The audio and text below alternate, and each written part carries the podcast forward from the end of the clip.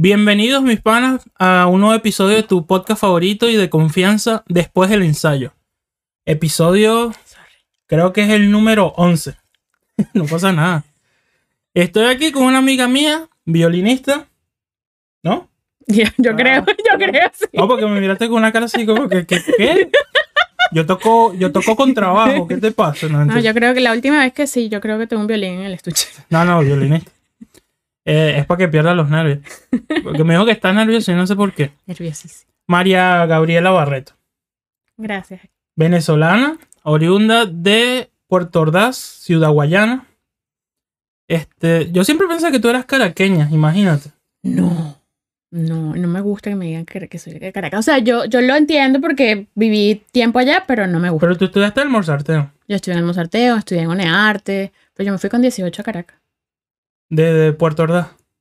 peleando con mi familia. ¿Por qué? Porque no quería. Mamá, quiero ser músico. Sí, te vas a meter a drogadicta, esa gente puro droga, sexo, rock and roll. Vas bueno, a ser violista. no, mi mamá me decía que, que eso no era El que eso no era Dios. sí que eso no era camino no y que ella lo que no quería o sea nosotros venimos de una familia eh, de gente muy pobre o sea ya la generación de mis abuelos era gente de pobreza extrema entonces claro ella lo que quería era evitarme todo eso y yo le decía mamá pero si yo soy doctora y soy una doctora de Chimba. chimba este igual se me van a morir los pacientes y nadie va a ir para mi, pa' mi consulta me decía, pero es que quédate y estudia aquí lo que tú quieras, en la universidad, estudia en la católica, lo que tú quieras, ven. Y yo, no, mamá, pero yo quiero estudiar esto. Mamá, es que tú no me entiendes. Tal cual. Este, No es una fase, es mi personalidad. Y es difícil, exacto, porque a los que yo me, yo supe que yo quería estudiar eso a los 11 años. Y claro, a los 11 años tú le dices a tus papás X y ellos, ah, qué chévere. Sí, sí, Sí. sí, dale. Sí, es como, es una fase. Y, y a los adolescentes también es como, ah, bueno, sí, deja que se te pase el, ¿sabes? Esto. Ujú. Em, y me tocó, me tocó duro. O sea, nuestra relación, de hecho, la relación con mi mamá sufrió un poquito por eso, porque peleábamos mucho. Con mi, mi papá siempre fue como, ay, sí, bueno, chévere. Y él orgullosísimo me llevaba a todo, el- a todo sitio y que toque, tóquese ahí, además llanera. Yo, papá, pero a mí no me gusta eso. Y claro, yo en ese Dale, momento, pajarillo, pajarillo.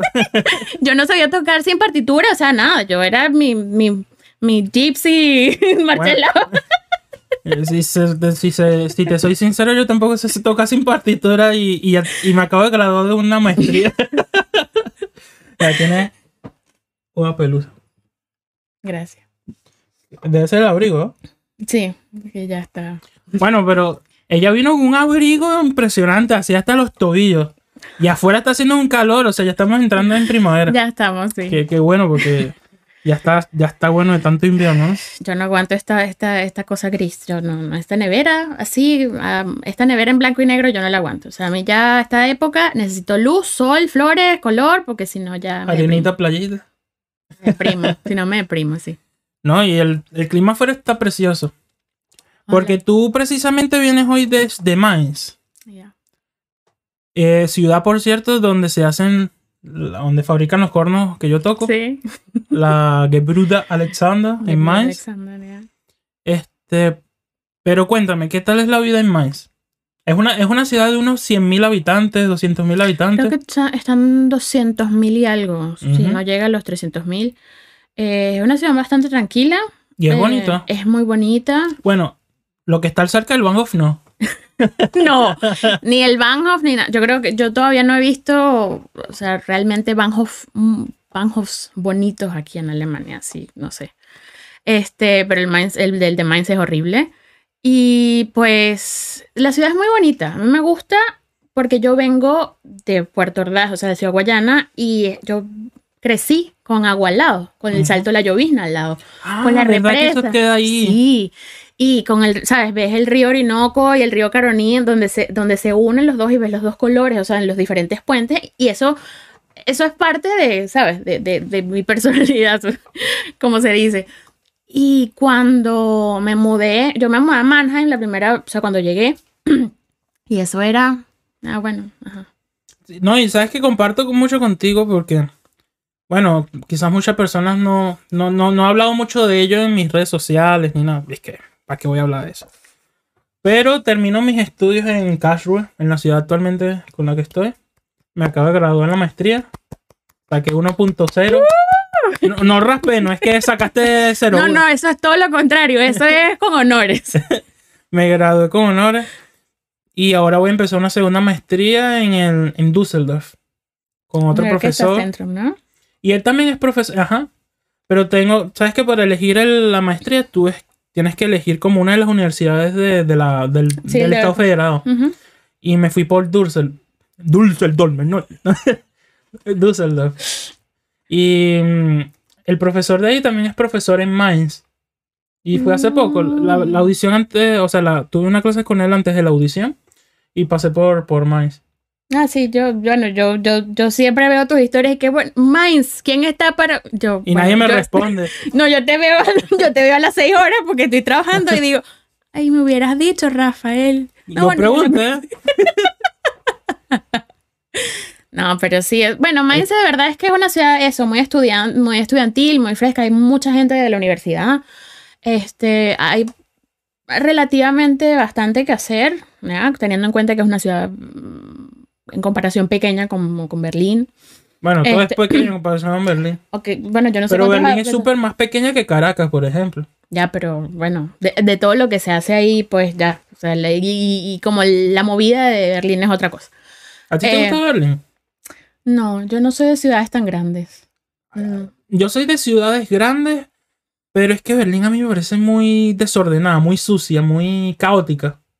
Y, y, y, y yo soy caraqueño. Caracas es Caracas. Este podcast está perdiendo toda validez de... Es que, yo te juro, a, a mí me choca cuando la gente me dice maestro, profesor. Yo soy Rafael. Yo, yo no soy... Ella llegó y que no, que yo, yo, yo, yo te admiro. Yo le porque- dije que yo lo admiro porque yo lo veo en una personalidad del, del internet. Y yo le digo, conchale, qué chévere que me invitaste, qué alegría. Y él me dice, no, vale, yo soy Rafael. No, no, yo te, di, di lo que te dije. Yo te no, yo soy un huevo.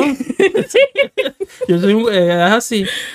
Pero pa- con todo y viniendo de Caracas, Berlín a mí me parece muy sucia, muy caótica. La gente también porque vivieron tanto tiempo dentro del, del- de la DDR, las Deutsche Democratic Rep- Republic, la de- República Democrática Alemana, den- dentro del muro, que la gente se, se, se siente pues el choque, y más cuando vienes del sur, que la gente como más abierta, bueno, todos los del sur. todos los del sur, pero de verdad Berlín no me gusta. Y con lo del agua, ahorita que elegí Dü- Düsseldorf, que tiene todo el Rhein así. Es una me- belleza, es una belleza y eso yo siento que para mí, sabes, es difícil ya tener eh, inviernos largos y eso de verdad que a mí me cuesta bastante personalmente. Pero tener el agua, incluso en, en invierno, cuando yo voy al trabajo todos los días en Wiesbaden, Ujú. entonces tengo que pasar de Mainz a Wiesbaden por el, con el bus. Ya eso para mí es, mira, una, una cosa espectacular porque me recuerda a mi casa Cuando voy a Maracay. una cosa así.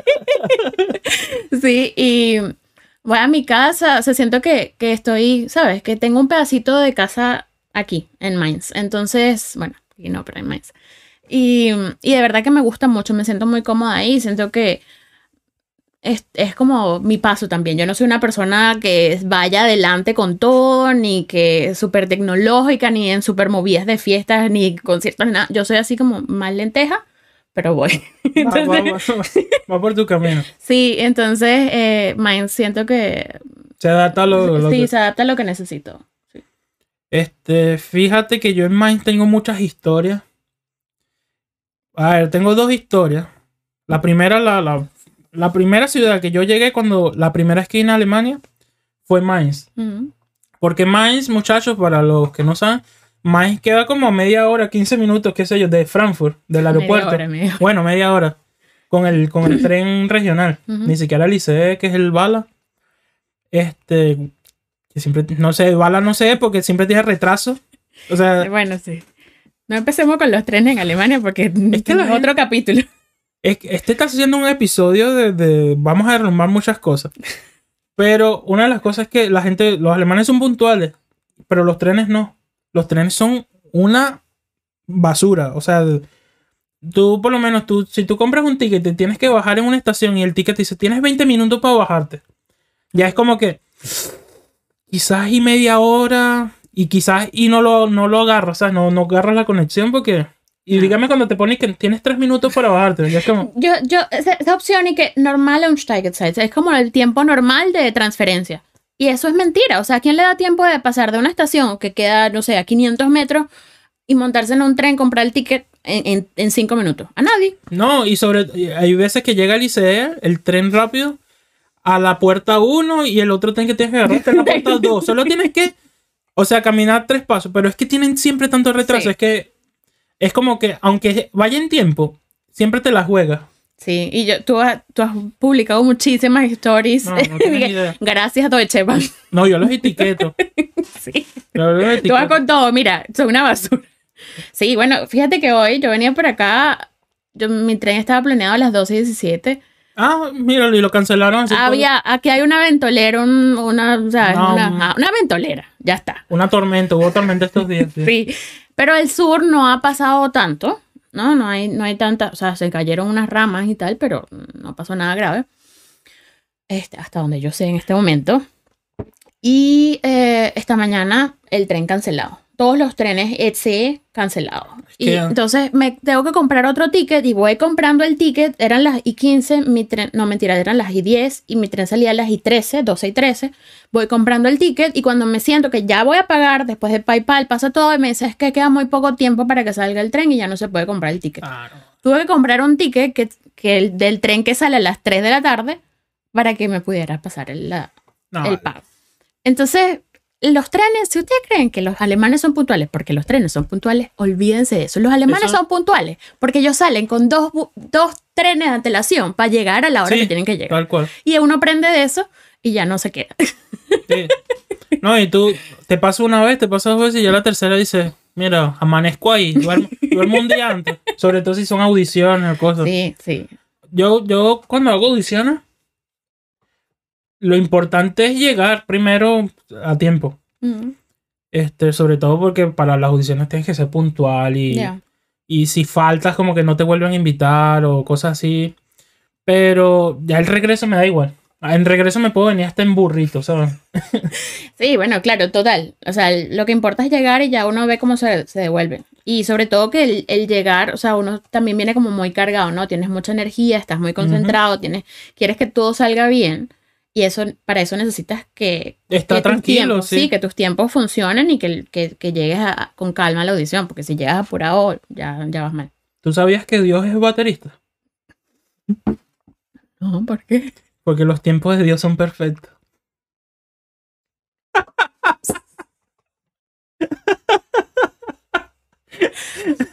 Te voy a hacer una confesión, ya que no va a ser tan secreta. Pero a mí me encantan esos chistes. O sea, yo, esos chistes así inocentes y tan malos son mi, mi humor favorito. Bueno, de esos tengo muchos. y la gente lo sabe. Sí. Bueno, pero empezando con la historia. ¿Sabes que la, bueno, la primera ciudad que yo visité en Alemania, aparte de Frankfurt, que es donde te bajas, fue Mainz. Y yo venía a recoger mi primer corno Alexander en. Mainz. Y ese día, era en la noche, en la noche jugaba Alemania-Brasil, la Copa del Mundo del 2014. Que ganaron, Ale- Alemania le ganó 7 Sí. a 1. ¿Sabes? Y bueno, yo tenía, yo me bajé. Yo tenía mi reservación en el hotel en Mainz. Al día siguiente tenía que ir como a las 7 de la mañana a probar mi corner. Pero no sabía cómo comprar el ticket de Frankfurt a Mainz. Y llega un loquito, que siempre hay un, un, un- un indigente. Bueno, no loquito, lo siento mi pana, pero... Bueno, sí loquito, pero lo quiso después. Este... El tipo como que estaba ayudando a la gente. Hay muchos asiáticos siempre ahí. Y le estaba ayudando a la gente a comprar los tickets en la máquina. Y yo, yo no entendía ni papa porque ahí, ¿sabes? Hay tantas tarifas, no sabes qué tarifa. Claro, Y hay una que cuesta tanto y otra que cuesta menos. Y no sabes si compras la de menos y después te pasa el control. Y... claro. El tipo se ofreció a ayudarme, pero claro, yo lo que tenía en efectivo eran como billetes de 50. Y entonces, claro, yo compré el ticket, pero imagina, yo estaba con mi corno en ese momento, una maleta, un bolso, y yo que no corro nada. Yo dije, bueno, este tipo está mal, me da mala espina, pero pues el tipo me dice, ya me compró el ticket y me dice, ayúdame, ayúdame. Y yo le digo, bueno, no, no tengo nada. Yo tenía como 21 años, 20 años. No tengo nada. No, no, sí tiene, sí tiene. El tipo había visto cuando saqué la cartera. Y bueno, tengo este billete 50. Y le he dicho, este, no, no, dámelo y yo lo cambio. Yo lo que yo le decía, no te puedo dar 50. No, no, yo voy, ya vengo, ya vengo, yo voy y lo cambio. Y, y claro, yo dije, bueno, prefiero que se lleve el billete 50 a que me robe, que se agarre el corno el bolso con Claro, la... Y uno viene con ese chip de Venezuela. Tal cual. Que olvídate, o sea, a ti te ven y tú estás conmigo. Tengo mi teléfono, tengo las llaves, tengo todo encima, que no me lo vayan a abrir para que. Porque uno viene Exacto. así. Claro, tú estás así. Mi instinto venezolano me, me, me se activó. Y tú dices, bueno, prefiero que se lleve el billete a que se lleve el, El corno. el No. corno. Y bueno, lo esperé ahí. Como 10 minutos que, que está llegando. Y le expliqué a los tipos, a un señor ahí, cómo, agar, cómo hacía para ahí. Pues no sabía ni que, que era un glice, que era un gate. No, no. Yo, hermano, esto pasa por Capitolio. y bueno, ahí agarré para más. El tipo me acompañó todo el camino. El tipo trabajaba para Lufthansa, el señor, me acuerdo, era un calvito así coco pelado, bien. Y todo el mundo empezó a hablarme en español en el tren. Se vieron como que este tipo no habla ni, ni alemán, ni español, ni, ni inglés, ni nada. Pero qué chévere. Y luego llegué al hotel. Tenía el jet lag hacia mil y llegué y dormí. Y bajé a la recepción porque yo sabía que iba a ser el juego. El juego empezaba como a las 9 de la noche. Y yo tenía, yo quería comer y me fui a comer una hamburguesa, a un Irish Pop. Ajá, que queda cerquita, sí, por ahí abajo. Ajá. Sí, el hotel está justo al frente del Bahnhof. Lo es eh, una cosa así. Y hay, recuerdo que había un besitos. Habían besitos, sí. Y ahí al lado, por una calle, estaba Sí. eso. Yo me metí, me comí mi hamburguesa y entonces era como, bueno, vamos a tratar de socializar. Porque había muchos alemanes viendo el juego. Yo, hello, my name is GOL. Yo vengo de GOL. Este, me gustaría GOL. Es que le metieron 7 a, a Brasil. Sí. Y es que cada vez que yo abría la boca era como ¡Gol! Y los bichos están extasiados así. ¡No me lo puedo creer! ¡Ah, ¡Gol! Y fui para el baño y, y regresé y otra vez Otra ¡gol! vez. ¿Y pudiste dormir esa noche? Porque yo no pude dormir. No, me, Fui, me, me- me fui a dormir temprano, me fui como a las 2 de la mañana. Pero Porque el ruido te dejó dormir. Sí, sí. Sí, Pero recuerdo que ah, estábamos tomando cerveza. Es que al día siguiente tenía que probar el instrumento. claro. Pero si no me hubiera hecho, están en fiesta y si me acuerdo se me cayó el vaso de cerveza y yo, no, voy a ir a apagarlo. No, no, y el- empezaban a tirar los vasos al piso como, ¡ganamos! Y yo, Que yo creo que ese día. a los es que los alemanes ya cuando toman sí, se ponen... se envalentan. Envalentonados ya ellos no, no les expliquen nada. Sí, Toman bastante, ¿no? toman bastante. ¿Tú aguantas? ¿Puedes aguantarle el paso a un alemán tomando? Yo creo, yo creo que sí, pero la cosa es que uno está acostumbrado a la, a la polarcita. A la null, null dry. Eh, sí, sí, yo les digo a ellos aquí que nuestra cerveza es más light, Sí. también porque por un tema del calor. Claro. Es yo le digo, las- yo tomo cerveza y a mí me sabía a playa, porque la cerveza allá es como mucho más, Sí. más relajada, más acuosa, más... Sí, es como cuando uno se toma aquí un ratla. Ajá, Una cosa así. sin el refresco, pero Claro. Radla, para los que no saben, Radla es la combinación de 7-Up o Chinoto Mm. eh, con cerveza. Entonces, esa es la 50 que, y 50. ajá, esa es la que más me gusta a mí. Y me dicen, ah, tú eres no sé qué, Y yo. Amigo, es lo que me gusta. Sí, lo que te gusta. Porque a mí en sí no me gusta el sabor de la cerveza. ¿No? O sea, prefiero, si tengo que tomar algo y em- emborracharme por, por cuestión social, prefiero que sea algo que me agrade, o sea, que, que, que me, que me guste. Por ejemplo. La radla o un cóctel.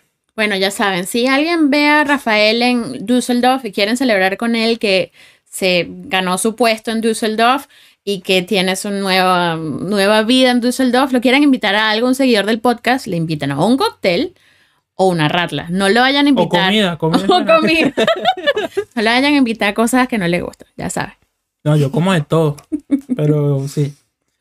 No, y bueno, esa es la primera historia. Y la otra historia, la primera vez que ahí hay un. creo que de Mainz hay un, un plato muy típico que yo no lo comería nunca, pero sé que lo venden. Met Brochen. ¿Sabes? El- Sí, lo he probado. lo he ¿Y te gusta? ¿Lo probaste? El día que lo probé, me encantó. Yo soy fan de la cebolla. La verdad que le ponen bastante. Yo soy fan de la cebolla y eso es, pero eso es apto, mm, apto no para estómagos débiles. Esto es carne de cerdo molida, muy fresca, por cierto. O sea, no la cocinan, es carne no, no, molida carne molida, sí, cruda. sobre el pan. sobre el pan y entonces le ponen cebolla picada, fresca también, cebolla blanca picada. Y entonces te lo comes en un pan. El aliento no es para besar a nadie, ni, ni al día siguiente. Guau, me dio como. no. Pero eh, a mí, ese día que lo probé, lo probé de hecho en el cumpleaños de un, uno de mis mitbewohner, de mis co- compañeros de piso. eh, Alemán. eh, sí. Em, y me encantó. Pero, claro, a mí me gusta la carne y me gusta la cebolla. O sea, yo creo que a una persona que no le gusten, primero, los sabores fuertes, ya lo olvidas. Y la cebolla también te tiene que gustar porque yo he descubierto aquí que hay mucha gente que no le gustan los sabores fuertes. Sobre todo en Alemania, que eso es como no picante, no sabores fuertes, nada que sea raro, no lo como. Es que. Es que, muchachos, es como. Los alemanes les encanta. Entre comillas, les encanta probar cosas nuevas. Pero todo lo quieren ale- alemanizar. Sí. Me pasó ahorita que hay una, una arepera en Heidelberg. Un saludo a, a Rada. El chamo se llama Rafael. Y le dicen Fucho, igual que a mí. Y se, la repera se llama Rada, no sé qué. En serio, yo conozco a la gente de Radas, una gente espectacular. ¿Sí? Ah, Sí, pues, me ayudaron, me ayudaron muchísimo en- hace unos años. ¿Sí? Sí. Increíble. Y bueno, conocí la arepera por unos amigos que viven en Heidelberg. Y ellos fueron. Y te ponen la, la arepa, pero entonces ellos te hacen una como con ensalada. Pero ensalada así como de hojas, de... Lechuga y... lechuga, ajá. Y yo, hermano, pero esto no es un kebab. Me dijo, sí, hermano, el chamo es caraquel. Lo que pasa es que los alemanes vienen y dicen, no, no, no le puedes poner ensalada y tal. Porque claro, ellos quieren ser, tú sabes que aquí hay mucha gente vegana y mucha Ya. Entonces si le pones Bueno. un... Ya, claro, es que eso, eso es lo difícil. Yo entiendo que tú quieras veganizar algo, por ejemplo, pero ponle Pero tomate, ponte- ponle un tomate y un aguacate, o sea, una- eso es una combinación. Primero que es colorida, se ve sabroso. Este, Con y- quesito. y- y- y- bueno, ya, pero eso no es apto para veganos. Ah, bueno. No, pero hay, hay imitaciones de queso vegano. Hay ¿Viste? ¿Cómo queso. te quedaste? Con tofu. Mira, para hacerle Tofu. una arepa. Bueno, o sea, no es lo que yo me comería como primera opción, pero bueno, si hablar de opciones vamos, Bueno, sí. Se les puede, se les puede. Si quieren alemanizarla con algo, que sea una vaina. No, si quieres alemanizarla, métele currywurst. Currywurst. eso sí, eso sí. Currywurst son salchichas de cerdo picaditas bien ricas. Oh, Con, que, con salsa de tomate, ketchup y y Curry. polvo- curry Y- por encima, sí, polvo. polvo de curry. Uf, está buenísimo. Y pica, eso es picante, picante. No, bueno, hay unas que son Depende. suavecitas, pero hay otras que son que te ponen Bueno, la cara sí. roja. Bueno, sí. Para los mexicanos no pica. No, eso, eso es, eso es para la noche, sí, un snack. ¿Sabes qué yo siempre he querido hacer? ¿Qué? Arepa con tortilla española. Mira, pero deberíamos hacer un, una- un episodio de podcast, eh, Rafael, o sea, una, ¿sabes? Como una sección. Cocinando. Cocinando con Rafael. ¿Y qué? Hola. y con tu sombrerito y tu Y ahí con los dedos todo cortados. Eso sí, a mí no me deja un cuchillo, y menos antes de una audición. No me deja un cuchillo. matas a todos. Porque me corto. Me No, yo corto. pensé que ibas a, a apuñalar a la gente. No, El pero es puesto es, una- mío. Es una cosa increíble, pero yo creo que estoy, ¿sabes? Como me voy metiendo en, en- en la mentalidad esta de que estoy pensando todo lo que voy a hacer el día siguiente y estoy pica- picando las cosas, pero estoy como... Voy- me voy picando los dedos. Entonces le digo a mi novia, no, mira, o sea, tú cocina tú, pica tú, porque yo no puedo, hoy, hoy me deja, no sé, echar la pasta en el agua caliente, pero no me deja un cuchillo. Peligroso. Sí. A mí me pasa a veces así como cuando me afeito. Este, como que trato de no cortarme los labios. Trato de no besar a nadie antes de, de- unos días antes de la audición. Nada demasiado apasionado. bueno, no vamos, no vamos a entrar por ahí. ya te vi la cara, ya te vi la cara. Es que bueno, este, si te contaron, Gabriel. Los caballeros no tenemos memoria. Aprendan. bueno, pero, a ver, Hablando en serio. hablando en serio. Vamos a- al tema principal de, de hoy. Que ya nos hemos ido Ya por- después de media hora hablando aquí, vamos a hablar de- Literal media en hora. serio. literal media hora. Eh, yo invité a María Gabriela para eh, hablar un poco de lo que sería la discriminación, lo que sería el acoso sexual, en un tema que nos parece muy grave a los músicos de orquesta y que ha tenido mucha reper- repercusión últimamente, que es el acoso laboral, el acoso sexual, lo que sería Sí, eso, el, el machismo. Porque yo desde mi punto de vista, yo no puedo hablarles a ustedes sobre el machismo. Porque soy hombre. Cosas que ah, quizás yo no vivo. O sea, vivo lo de la discriminación aquí en Alemania. Obviamente es una realidad. Pero yo desde mi punto de vista de hombre, yo no tengo permiso ni tengo derecho a hablar de este tipo de cosas. Entonces me parece mucho más adecuado invitar a una, una mujer. Espero, no te molesta que te diga mujer, porque No, para nada. Porque hay- hay es lo que perso- soy. hay personas, yo no me identifico como mujer, yo me No, yo, yo sí me identifico como mujer. A mí no me molesta que me digas eso. O eh, hay gente, yo me identifico como un helicóptero de guerra. Bueno, entonces tú le dices el helicóptero de Bueno. guerra. Eso yo sí, de verdad, yo sé, ahí sí soy, digamos, un poco más sencilla, eh, pero siempre abierta a lo que, a la que la persona con la que estoy hablando pues prefiera. En este caso, yo encantada de ser mujer. Eh, pues sí, es un tema bastante grave, Rafa. Eh, ¿Tú has tenido, te has sentido alguna vez? Porque, a ver, tú empezaste en Puerto Ordaz, tus en Puerto estudios mu- musicales. sí. Luego me contaste que a los 18 te, te viniste a Caracas, empezaste en el Mozarteo, empezaste una carrera en UNEARTE. ¿En qué orquesta tocaste tú en Caracas, por ejemplo? La Teresa. en La Teresa. Eh, en una, o sea, para mí una de las orquestas top de la historia venezolana. Llena, casi todos los músicos que, que tocaron ahí se vinieron a, a- Sí, bueno, a- a salieron del país, salieron del país y, y ahorita están en diferentes partes del mundo, porque hay unos que están en Estados Unidos, otros que Ujú. están en Europa, están en Latinoamérica todavía. A ver, yo no quiero que, o sea, no te va a poner la situación de que no ah, digas nombres No, ni, y tampoco voy a señales. decir, tampoco voy a decir, porque como te dije mientras nos estábamos preparando, es una cosa que yo, yo personalmente elegí dejar como ahí, ¿sabes? Bueno, eso, Este eso- capítulo se terminó. Eso lo- sí, se terminó. Yo no supe identificar esas cosas y quiero aprovechar estos espacios para em, hablarle a la gente que está en eso, ¿sabes? Que está en una situación que tiene un... Tengo mi profesor de violín. Y el profesor de violín me explica, pero se siente raro. Mm, ¿Y cómo se siente raro? Pues porque, claro, el violín se presta para, para eso, ¿no? O sea, los instrumentos creo que en general, un- las- sobre todo cuando uno está empezando, tiene unas posiciones súper raras, que si tienes la mano así, que tienes el, arco así.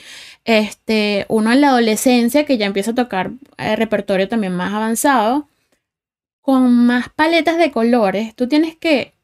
¿De, de dónde sacas esos colores? ¿No? Entonces hay gente que, que se va por el, bueno, pero es que tú tienes ya que vivir el mundo y la cosa y, y ponerle sabor y tú dices, pero, ajá, pero como yo le voy a poner sabor si yo tengo 12 años, yo vengo ahorita de mi, de mi, de mi colegio. Hermano, yo acabo de ver Bayardigans.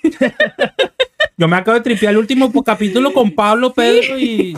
¿qué? Sí, o sea, no acaba, sabes, eres, eres, eres todavía un niño, eres una, una niña, este, y hay gente que, en- sí, estás empezando a hacer tus cosas, y claro, el mundo del músico, eso tú, tú lo sabes también, es una vida muy sola, o sea, esto, esto es una carrera, o sea, tú estás en una clase individual con alguien y ya, son ustedes dos en el salón, este, y si te estás practicando eres tú, ¿sabes? Y los, los seminarios y todo, esas cosas no se hablan porque uno piensa que fue culpa de uno.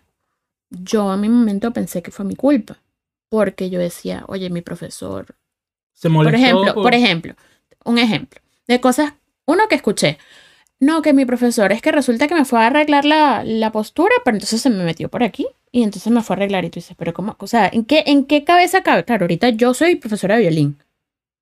Jamás. Psicológicamente tú no le puedes llegar a alguien por detrás a decirle nada. Ujú. Tienes que venir de frente y tú le dices, mira, tal, corrige esto. Te voy a tocar. Es otra cosa que aquí en Alemania, tú- bueno, me imagino que también estarás acostumbrado. No, aquí, sabes que en, en el bachelor uno tiene clases de, de, ¿cómo se llama esto en español?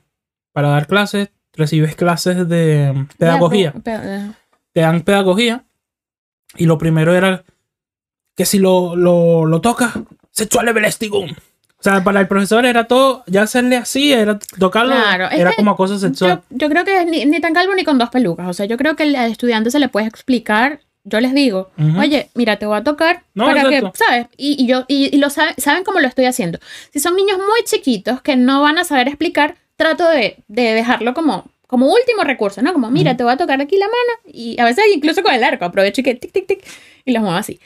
Pero en Venezuela eso no existe. Porque muchas, Es que muchas- en Venezuela no existe pedago- la pedagogía, discúlpame, pero Claro, o sea, alguien se, mucha se- gente- se sentirá Mucha gente que, que nos enseñó fue gente que, que, que bueno, aprendió también que- a los golpes. sí, que sab- bueno, lo hicieron y eran como ajá, los mejorcitos y bueno, ahora vamos a seguir compartiendo, vamos a seguir, eh, eh, sí, compartiendo este conocimiento. Como hubo gente también que, que son gente maravillosa, pues, y que con sus faltas no tuvieron estas, estas cosas de, de- de acoso ni nada que ver. Pero ahora, por ejemplo, eh, me pasó a mí. Yo en una clase de violín, un sábado por la mañana, voy a estar, toco mi clase y de repente, este, es que es difícil. No, tranquila, tranquila. Este, termina la clase y entonces el tipo me dice, bueno, ok, muchas gracias y tal. Y entonces me da un abrazo, pero un abrazo que tú sientes que es, el tipo era más grande que yo, o sea, yo tenía que 16 años.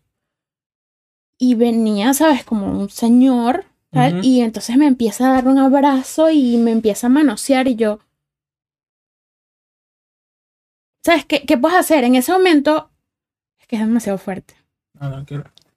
Tranquila, yo, yo entiendo. Este, ¿Quieres pero- tomar agua? Tranquila, pero- y que la gente aquí, yo estoy más que seguro que la gente aquí entiende, porque imagínate, y no son solo las mujeres, me imagino que hay depravados que hasta los niños, o sea, de su mismo sexo, o sea, niños, ¿cuántos niños no habrán, se habrán callado cosas desde, desde que la enseñanza es enseñanza? Sí, y esa, esa cosa, eso, eso es lo que, eso es lo que buscamos minimizar, por lo menos, con, con estos espacios. Este, que tu profesor te toque, si tú no quieres que te toque, eso no está bien. No, pero hay, hay formas de tocar, pero siempre tienes que preguntar, porque Claro, es, pero- es el espacio de la otra persona. Claro, claro, y es que, por ejemplo, en, ese, en esa circunstancia, este, este profesor me tocó, me ve de 16 años, esta niña no va a decir nada, porque ¿quién le va a decir? Yo tenía, mi, mi, mi familia, una crianza súper estricta, ¿sabes? Que yo, de las que no me dejaban tener novio hasta que me fuera de la casa. Entonces, claro, eh, yo sentí en ese momento que era mi culpa. No fue mi culpa, pero como no sentía la libertad a lo mejor de explicarle a mis padres o a mi, a mi, no sé, a una tía o una prima, decirle, mira, me pasó esto y que me creyeran que no es mi culpa, sino que vieran que es una persona que va por lo menos 20 años más adelante que yo, este, que tiene una posición de poder en ese momento sobre mí. Este, como no me sentí en esa, no, no sentí esa confianza, no tenía, me lo guardé. Y lo dejé así y dije, aquí no voy más así, ¿no? Entonces ya buscaba maneras de poner siempre distancia, ¿no? Eh. O cuando me abrazaba era como, ah, bueno, ¿sabes? Como yo salir de ese abrazo rápido. Em, y, y eso es, eso es duro, porque te callas con todo, te callas todo eso y luego llegas al- a la edad que tengo yo, yo tengo ahorita, voy a cumplir 32 años, y digo, mierda, qué horror. No, y no solo eso, tú- seguramente esa fue una de muchas veces que te Esa- ha pasado cosas así. Esa fue una de muchas veces. Ay, mira, o sea, la, la parte del, del acoso sexual es una, es una cosa pequeñita, ¿no? Es como, como un lado del iceberg, ¿no? Está luego los, lo que, lo que es- puede entrar quizás en el, en el género de discriminación como tal. Este, hay gente que cuando estás tocando te dice, bueno, pero Eso, tú tienes que tocar con más pasión y más sabor. Este, a ti lo que te, te hace falta es un novio. Sí. Y eso es, tú no se lo dices, no se lo dicen a los chamos. Se lo dicen muchas veces a las chamas. Porque es como, como ese ritual de paso que quieren hacer ellos, los hombres mayores, con las niñas, para que, ah, para que toques mejor.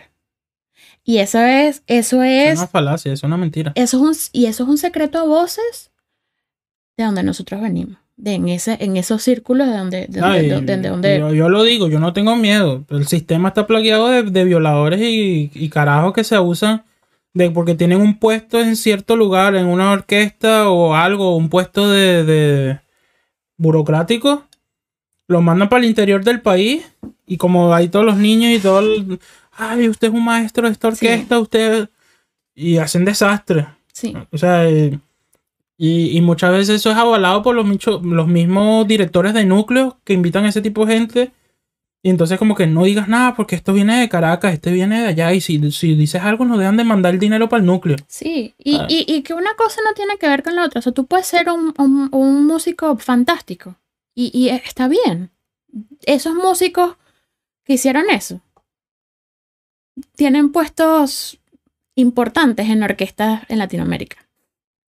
Pero eso no les quita el otro lado de la personalidad. Todos somos luz y sombra.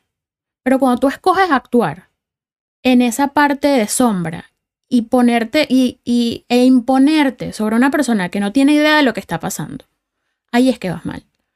Porque tú puedes tener tus deseos sexuales y bueno, mira, tú puedes pensar lo que tú quieras pensar en tu cabeza. Eso ya ahí no puede entrar uno. Pero sales, terminas tu clase y te vas al baño. ¿Sabes? Pero no te metas, no te metas en esos, en esas, en esas cosas, porque estás haciendo un daño irreparable. Eso es, un da- eso es una, es una cicatriz que uno lleva, por lo menos yo, la llevo ahí y la dije, bueno, ok, la voy a guardar aquí.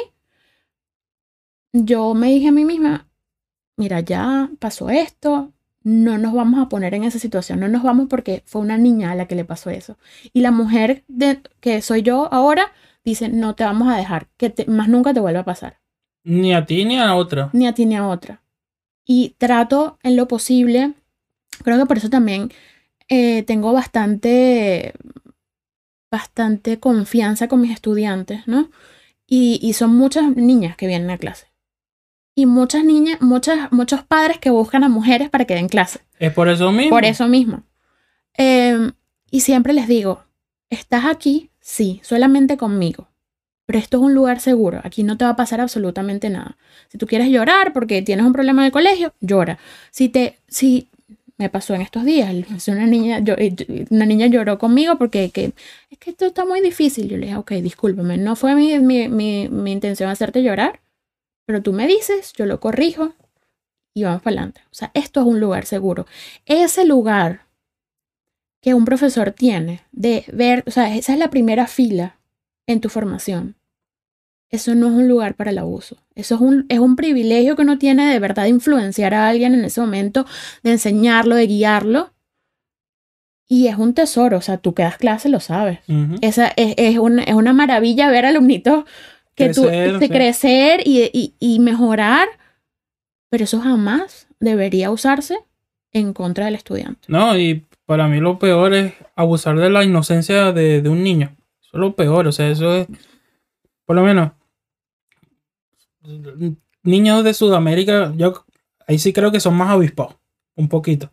Pero es nada más por la idiosincrasia de, nuestros pueblos, pero eso de, de, de, abusar de la inocencia de los niños y tal, yo, o sea, chistes doble sentido, cosas así, las, las, las, elimino de, de, mi vocabulario cuando trabajo con niños. Ya cuando trabajo con personas mayores, ya que ellos entienden, pues. Este, pero eso, o sea, uno como profesor, o sea, cuando estás educando a alguien, la confianza que hay entre alumno y, y maestro, alumno-profesor, yo creo que es una confianza incluso más, más fuerte que la que hay entre un padre e hijo. Porque hay, cosas que tú le... Hay veces que te cuentas, o tú mismo a tu profesor, o tu- tus alumnos a ti, que te las cuentan a ti y no se las cuentan a su familia.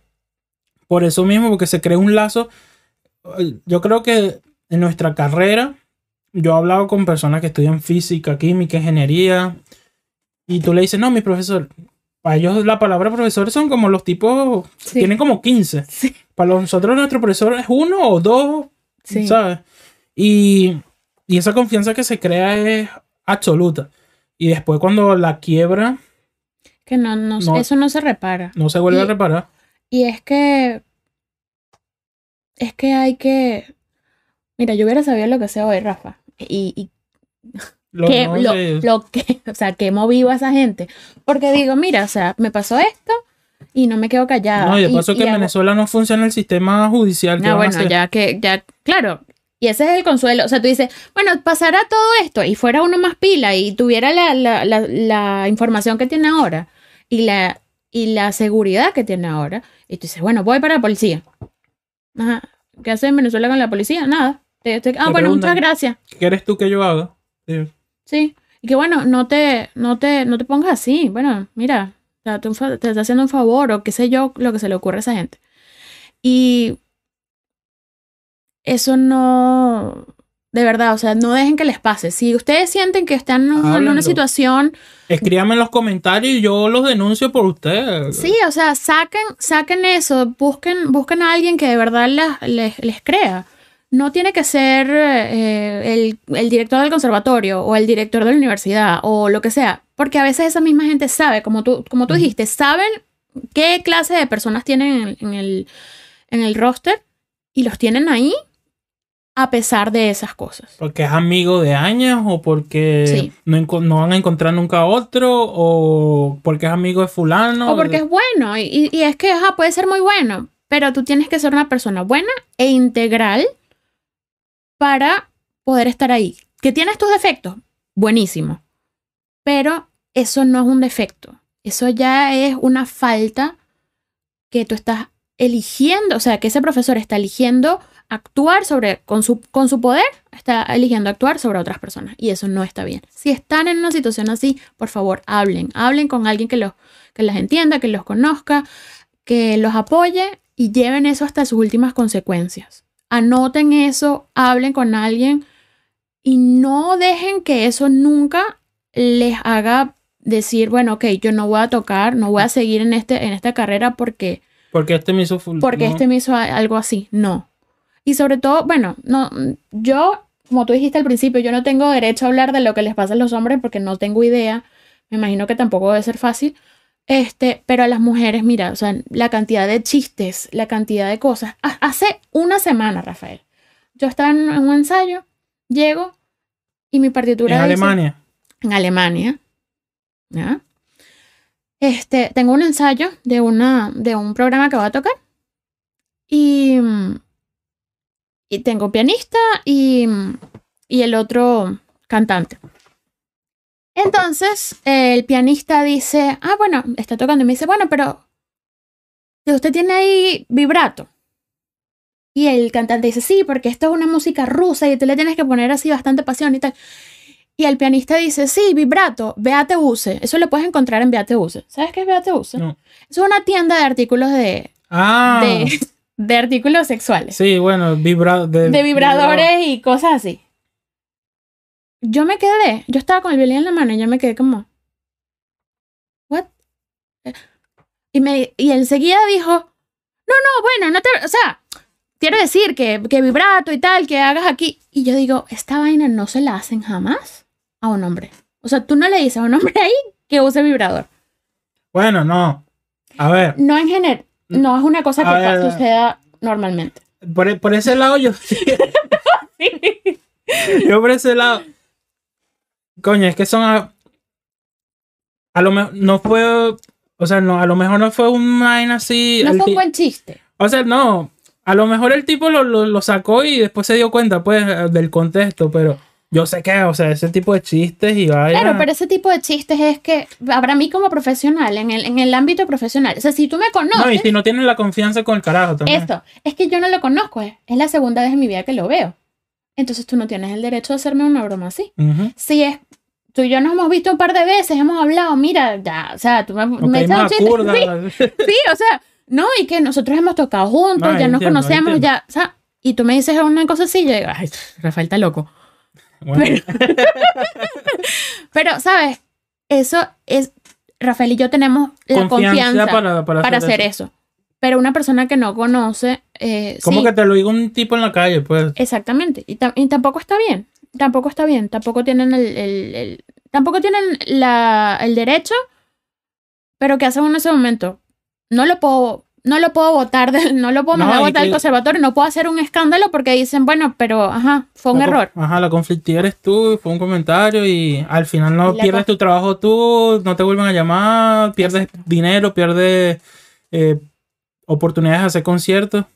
Sí, porque al final no, a uno no lo vuelven a llamar. Sí, porque es como con las orquestas, si, si tú... Ahorita vi muchos casos que por el, color, por el corona, muchas personas tenían contratos con, orquestas profesionales para hacer un concierto con dos, varios ensayos y varios conciertos. Y tú sabes que muchas veces en nuestro ámbito es como más de contrato hablado de que mira, puedes venir tal día y yo voy y tal. Entonces como no, esta gente me pidió prepararme, no sé qué tal sinfonía, fui, en- este, hice un solo un ensayo, reservé los días, me preparé el repertorio, hice todo esto, y después cancelaron y, y después no me pagaron nada. Ah, Este. Pero después hicieron como el ensayo con otra persona o algo así. Y ya yo había reservado días y tal. Pero claro, si tú dices algo, es como. em, Ya, bueno. ok, te pagamos tu plazo, pero tú aquí no vuelves a tocar. O y después te, te pueden, pueden mandar correos a otras, otras instituciones. que, Mira, no, Sí, no sí. contraten a esta persona porque hace esto y esto y esto. Y, y sales perdiendo tú. te, te hacen quedar mal. Yo, a mí me pasó algo así con una orquesta que tampoco voy a nombrar porque no, no me quiero meter más en, la- en el barro. Este, yo tocaba para esa orquesta, era una, eh, una de las primeras oportunidades que, que tuve acá, pero toqué como regularmente por un año y medio dos. Y eh, siempre estaban tarde. O sea, tú hacías todo el ensayo, toda la semana de ensayo y era desde la mañana hasta la tarde pas- pasaban los tres conciertos o los dos conciertos y cuando se acababa todo, era al mes o a los dos meses siguientes que volvían a, a llamar, ¿no? Pero para que te pagaran, o sea, tú estabas, tú estabas tocando el- el proyecto siguiente y todavía no te habían pagado. Claro, era una, una cosa pequeñita, pero yo llamaba y yo decía, oye, mira, ¿dónde está mi plata? ¿Sabes, sabes más o menos cuándo va a llegar?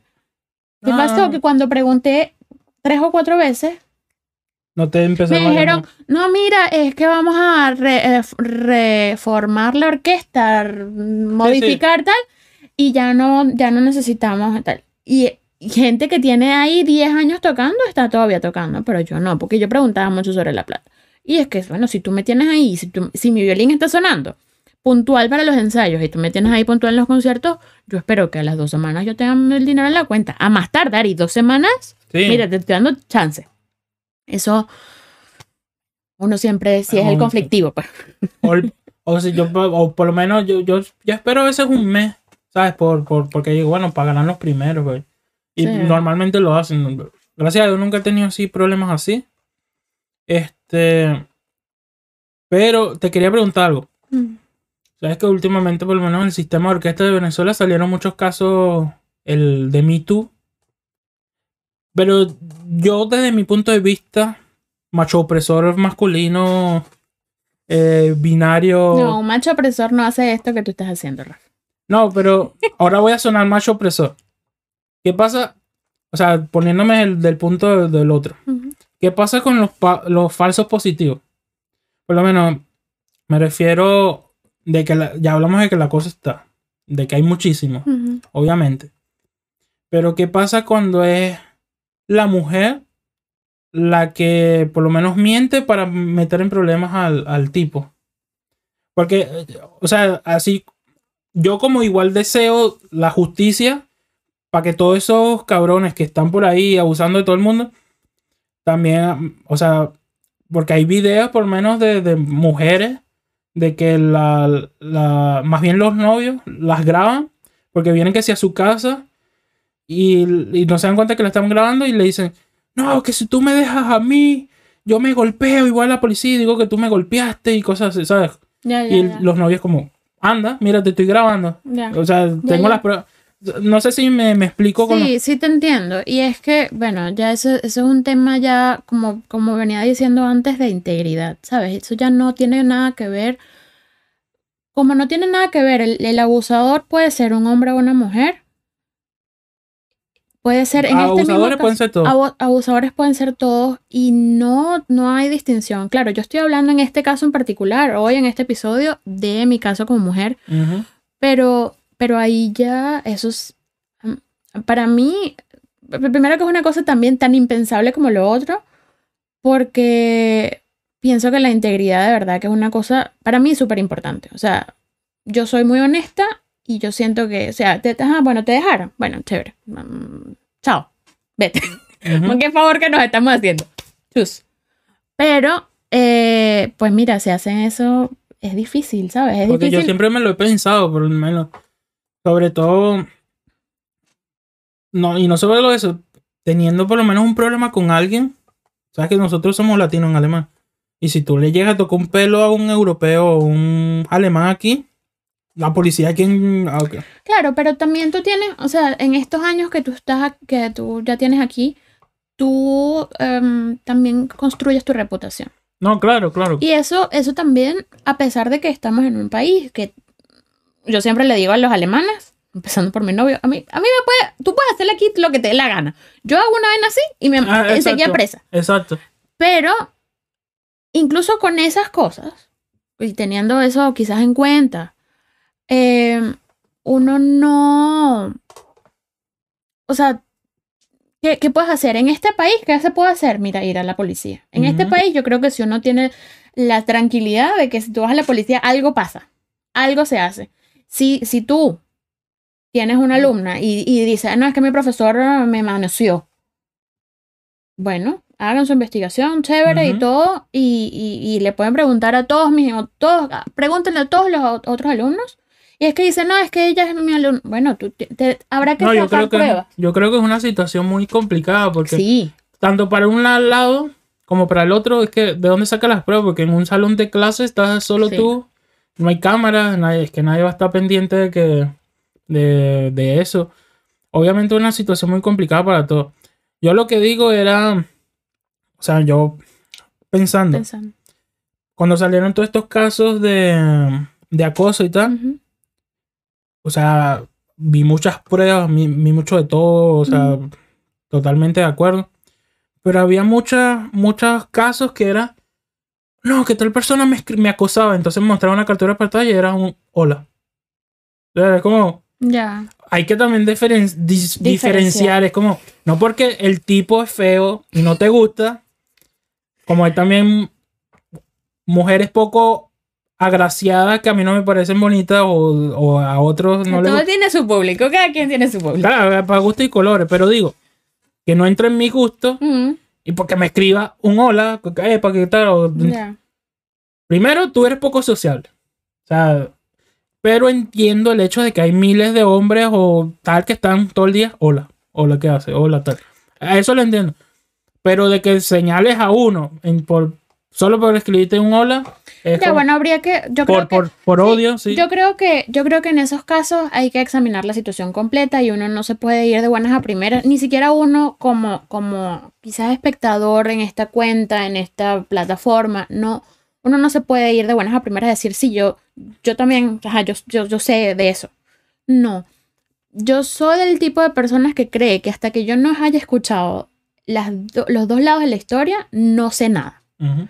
Entonces yo tengo que ver qué, qué pasó, qué hay detrás de esa captura de pantalla, cuántas capturas de pantalla más hay, cuántos mensajes más hay, cuál es la situación que ha, que ha pasado y cuál es la, cuál es, qué es lo que dice la otra persona. Ujú.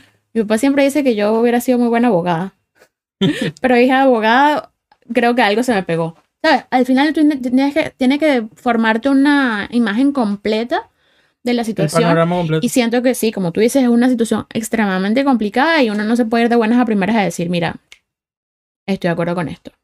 Hay que... Por cierto, y en estos días me vi un documental, no sé si lo viste, el estafador de... No lo he visto todavía.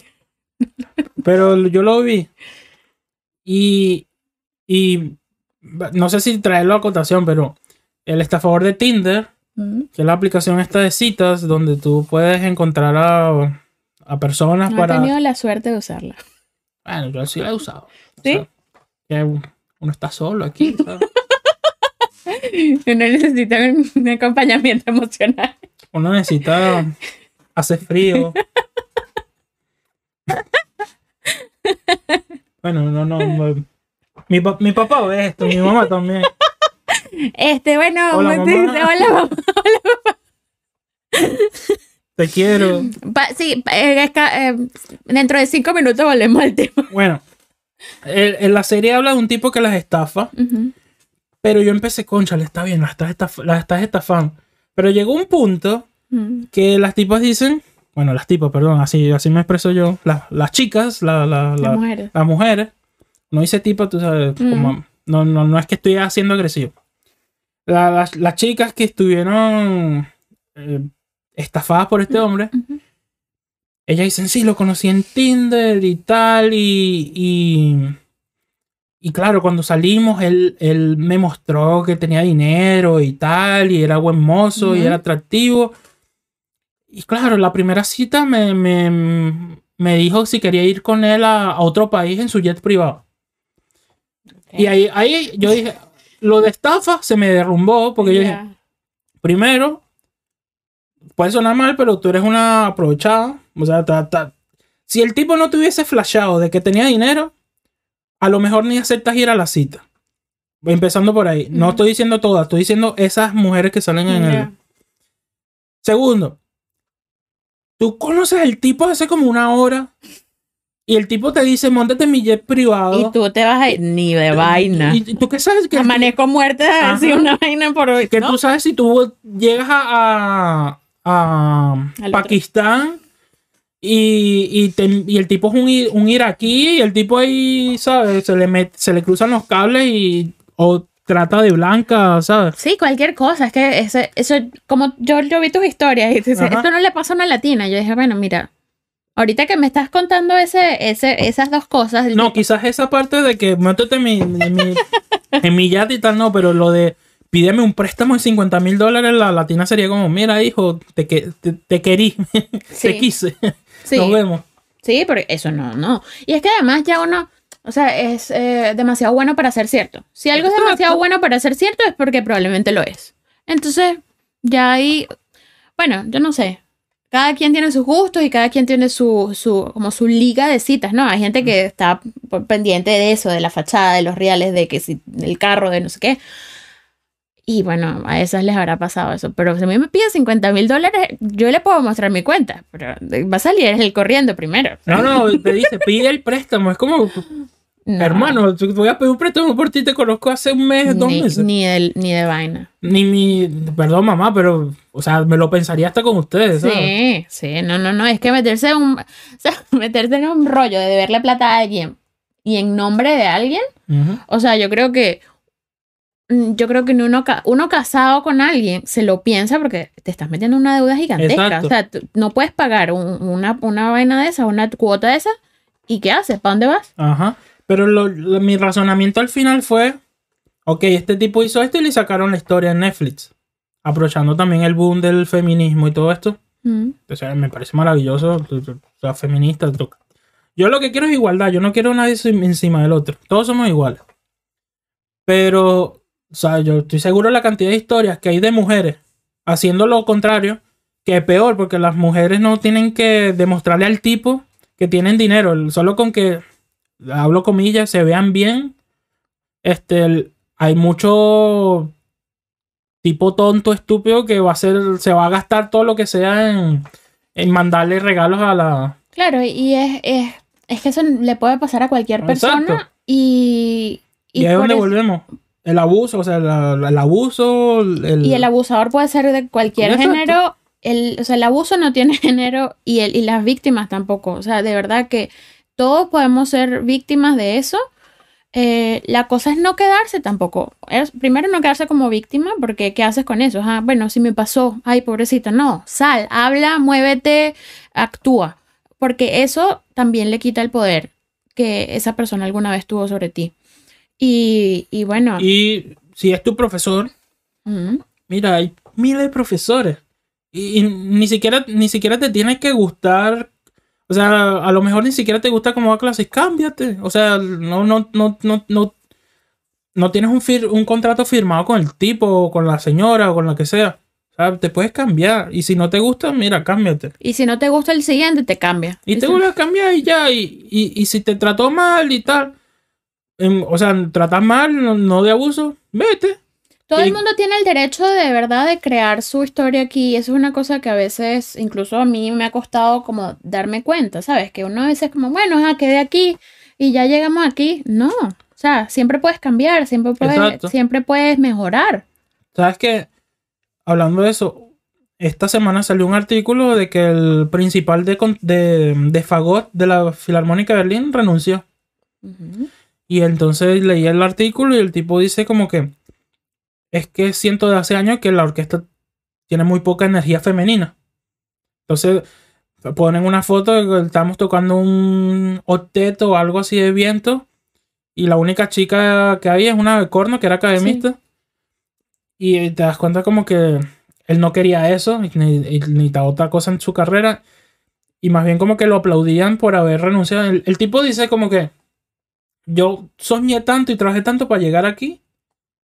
Que duré 12 años aquí y me di cuenta que al final esto no era como lo que quería. Llegó un tiempo que dejó de ser como divertido para mí. Obviamente hubo muchos buenos conciertos y muchos Claro. pero el, el tipo dice como que ya esto no es como lo que me llena. Entonces todo el mundo le dice, ah, pero estás dejando el puesto una de las mejores, o sea, una de las mejores, si no la mejor orquesta del mundo, por ir a cumplir tus sueños, o sea, y en medio de la pandemia, que es un puesto fijo, que vas a hacer? Y mucha gente, o sea, hay muchos músicos de todas las orquestas que seguramente quieren empezar a incursionar en otras cosas y no lo hacen solo por tener la estabilidad y, y que dirán, ay, si me voy. O sea, ya eso es una cosa de aplaudir. O sea, no somos, no somos árboles, no, no, no tenemos que No estar sé. plantados en un lugar. Si no nos gusta, vete. Y si no te gusta, háblalo. Y si, y si no te escucha uno, lo hablas y haces un podcast hasta que alguien, Hasta, hasta que alguien- alguien te escuche, ¿no? hasta que alguien, alguien te va a escuchar. Y no Sí. solo uno. O sea, millones de personas, cientos de personas te van a creer. Y esa historia que tú, que tú crees que la dejaste pasar, ¿no? Porque cierta me, me tocó, me lanzó un beso, me, me, me rozó, me, me insinuó, me, me hizo un chiste, un comentario. No, me No mato. eres la única, no eres, no eres el único, ni la única, ni serás nunca. Esto va a seguir pasando, lamentablemente. La cosa es que mientras no lo hablemos, por eso, por eso el, el- el podcast se llama Spoiler Ensayo, porque son las cosas que. Aquí se hablan de las cosas que los músicos no nos atre- atrevemos. Estoy. Bla, bla, bla. Las cosas que los músicos no nos atrevemos a hablar de puertas para pa, pa afuera. Son cosas que todo el mundo en, en este, en este trabajo sabemos y se hablan después del ensayo, pero que nadie tiene el, el- el- ¿sabes? Sí. Entonces a mí me gusta como, yo no soy un, un justiciero, pues, pero supongo que este, supongo pero- no, creo que estos son temas importantes para, para todos, porque todo el mundo piensa, ay, que toca música y, y hace música clásica, Mozart y tal. No, y, eh, hay cosas que tú no te imaginas lo que pasa. Sí, o sea, esto, esto es así como, La como, puntica. como una, una, una, una esquinita de un, de un, ¿sabes? De un poliedro, ¿sabes? Esto, eh, por aquí se pueden agarrar muchas cosas, hay muchísimos temas que, de los que la gente no habla porque dice, bueno, eso, eso no lo sabe nadie, nadie lo está sufriendo igual que yo. Pero todos estamos, o hemos pasado por eso, o se nos ha ocurrido en algún momento, o hemos tenido una situación parecida. Entonces es súper bueno y saludable que lo hablemos, porque si no, ahí se va a quedar eh, enturbiando el, el, ¿sabes? El alma y hasta la alegría que uno tiene para, para hacer música. Y, y sin... Y eso es darle poder a esas cosas. Hay que, hay que limpiar la casa hacer espacio para cosas nuevas y moverse. Porque eso, eso también, el- el- la, la cosa de moverse, de hablar de algo, de hablar de cualquier tema. En este caso estamos hablando del, del- del abuso hoy, pero puede ser de hablar de cualquier cosa. Esa, esa valentía que uno tiene para mostrarse eh, inspira a los demás. Y es una de las cosas por la que yo estoy aquí, porque alguien me inspiró para venir.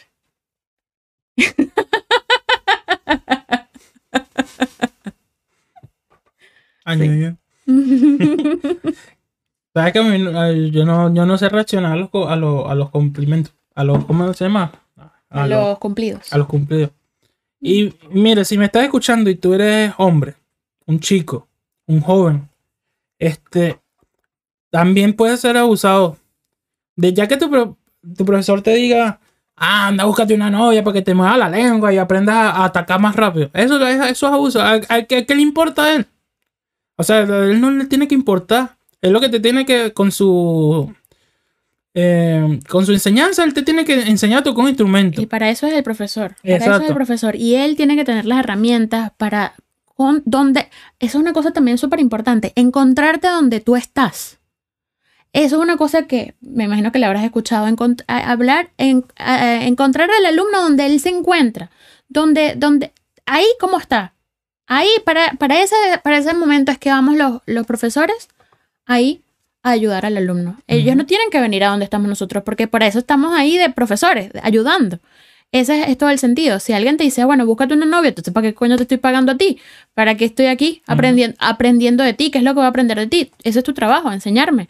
Enseñarme en un espacio seguro, con, con todo lo que tú tienes para compartir. Y si no, pues, si no estás para esa, muchas gracias, nos vamos. Y ojo, estamos hablando de, de este caso de profesores, pero desde directores Abajo. hasta eh, como organizadores de conciertos, hasta de, de ahí para arriba. No, yo, yo recuerdo una vez, obviamente no decir lugar ni nada. Este, no fue abuso sexual, pero fue discriminación. Cosa que yo recuerdo una vez que estaba en un concierto y nos había dirigido un- en esa orquesta un, un- otro director y llegó el director que se suponía que iba a dirigir, pero no pudo y se llegó después. Fueron varios conciertos con el otro y llegó el nuevo. Y, en el- y era como conciertos año nuevo. Y el y estábamos tocando Marcha Radesky. Y había una parte que el otro director quería que los cornos se pararan. Y los oboes y tal. Como un sí. showcito. Que está chévere para año nuevo. O sea, de verdad. Entonces el oboe, que era venezolano, aquí en Alemania, le, le preguntó al nuevo, maestro, disculpe, este, el otro director quería que nos paráramos aquí en esta parte, usted también quiere. Y la respuesta del director fue, no, no estamos en Venezuela. Y yo estaba tocando el Ah. principal y a mí se me cruzaron los cables, porque yo a veces soy muy fosforito. Y a ple- en, en, en pleno, eh, ¿cómo se llama? Anspiel Pro, eh, como el ensayo antes del concierto. Yo le levanté, ¿cómo? ¿Qué dijo usted? Porque claro, lo dijo así como, fue, o sea, ustedes fueron los que se arman los chistes, ustedes son los que se paran. ¿Qué dijo? Ah, Y el tipo como ignora más. ¿Qué- qué- Por favor, repita lo que usted dijo. Porque llegas a un punto que ya estás tan cansado de que, Sí. ay no, que tú eres Venezuela, tú puro mambo, cha, cha, cha, tú- o sea, ni siquiera Venezuela, tú eres, ay no, es que allá no hay mucha cultura de música clásica, ¿verdad? Entonces, porque estoy estudiando aquí, ¿cómo entré, cómo logré entrar en una, en, hasta ahora en dos universidades alemanas, cómo tocando en orquestas, cómo, o sea, llega una, eso, eso es abuso y eso es también, Sí. eso, aunque no sea denunciable desde Es un punto, ignorancia, es ignorancia. ajá, Es ignorancia y de verdad que ahí yo, yo sí soy como esa gente como que, ay, mijo, tú no, mira, no, no, yo no, es que no voy a empezar contigo porque es que si no, no voy a parar. Yo ahí, en, en ese caso, yo sí soy el tipo de personas que, cuando, sobre todo cuando es un, eh, cuando un público más grande, yo no le paro bola. Yo digo, mira, a este sitio ya no tengo interés de volver. Ah, que el profe- sí, bueno, chévere, te- le paso el tigre a alguien, eh, no sé, me las busco. siempre llegan cosas nuevas. Lo, lo único que a mí me ha pasado, lamentablemente, de que, ¿sabes? Cuando te dan como conciertos, o sea, digo conciertos, bolo, Chesga en Colombia, bolo en España, Tigre en Venezuela, Chivo en México, Hueso. En todos lados le dicen O diferente. sea, de un concierto ¿Qué te de una vez. Ajá. Proyecto. Ajá, que no está fijo, exacto. Un geek. Un geek. Muck en alemán. Este, a mí me pasa, ¿sabes cuando te pasan este tipo de cosas y te lo pasa una persona que tú sabes que no le puedes decir que no? Porque es de la mafia Y si lo, si lo rechazas, ya no entras en la mafia. y si te lo rechazan no, no te vuelve a llamar. O, o si no lo hace, a- a- aunque tú sepas que te están pagando mal o qué sé yo, o lo, es, lo que sea. Que si lo rechazan más nunca te van a, a, a llamar y sabes que si lo haces vas a perder muchísimo más de lo que vas a... De ganar. Ajá, es como... Eso también puede contar como abuso. Pero claro, como la- no lo decimos, ¿y qué le vas a decir? No, porque tú eres el mafioso y tú tienes todo el... Son cosas que no se hablan. Sí, pero también yo creo que hacer espacio, como estamos haciendo, hacer espacio para hablar de eso, que la gente sepa que no eres el único al que le ha pasado.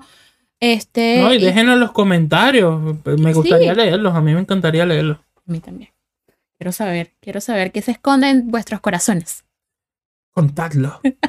Contadlo. Por favor, contadlo. Contar que se oculta en vuestros corazones. Os invito, os Eh, invito a... Perdón, me encanta el acento español, no se sienten ofendidos, es todo lo contrario, estamos No. intentando porque Los, a mí me encanta. los españoles que escuchan este podcast saben que nosotros hemos, eh, hemos tenido... ¿Ya cuántos españoles? Ten- hemos tenido como 5 o 6 invitados españoles en este podcast.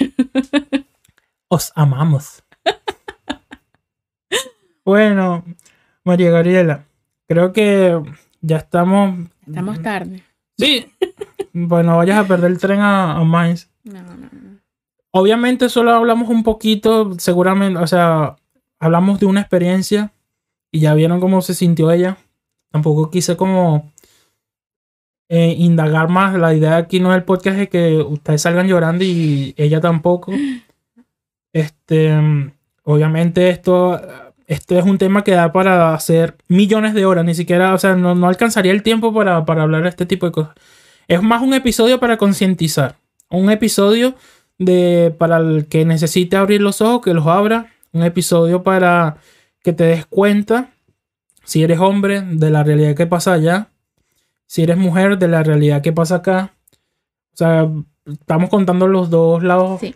de la moneda. Nuestras realidades no son las, real, la, Las únicas. las únicas, no son la verdad absoluta, No. pero son realidades que pasan y son realidades que si no se hablan seguirán pasando. Y bueno, muchísimas gracias por haber venido al podcast. Gracias por la invitación. Cuando quieras, cuando esta es tu casa. Bueno, Por cierto, me trajo dos hallacas y a lo que termine yo ni he desayunado, me las a comer. Hallaca es un plato típico vene- Es que, hechas hechas por, por mí. ¿y de verdad? Hechas hechas por mí. No, pensaba que la habías comprado en la esquina. no, no. Obviamente que sé que las hiciste tú. ¿Dónde las compré en Alemania? Las hallacas son como un tamal. Bueno, no es un tamal, pero para que tú entiendas lo que Para que tú, espectador que está ahí, para que entiendas lo que es como un tamal. Busquen Aunque ayaca en Google. Busquen ayaca. Hallaca con H y doble L. Sí. Y, E y C. Y cualquier cosa nos encargan para el próximo año. Y pan de jamón. bueno, muchachos, nos vemos. Gracias. Chao. Chao.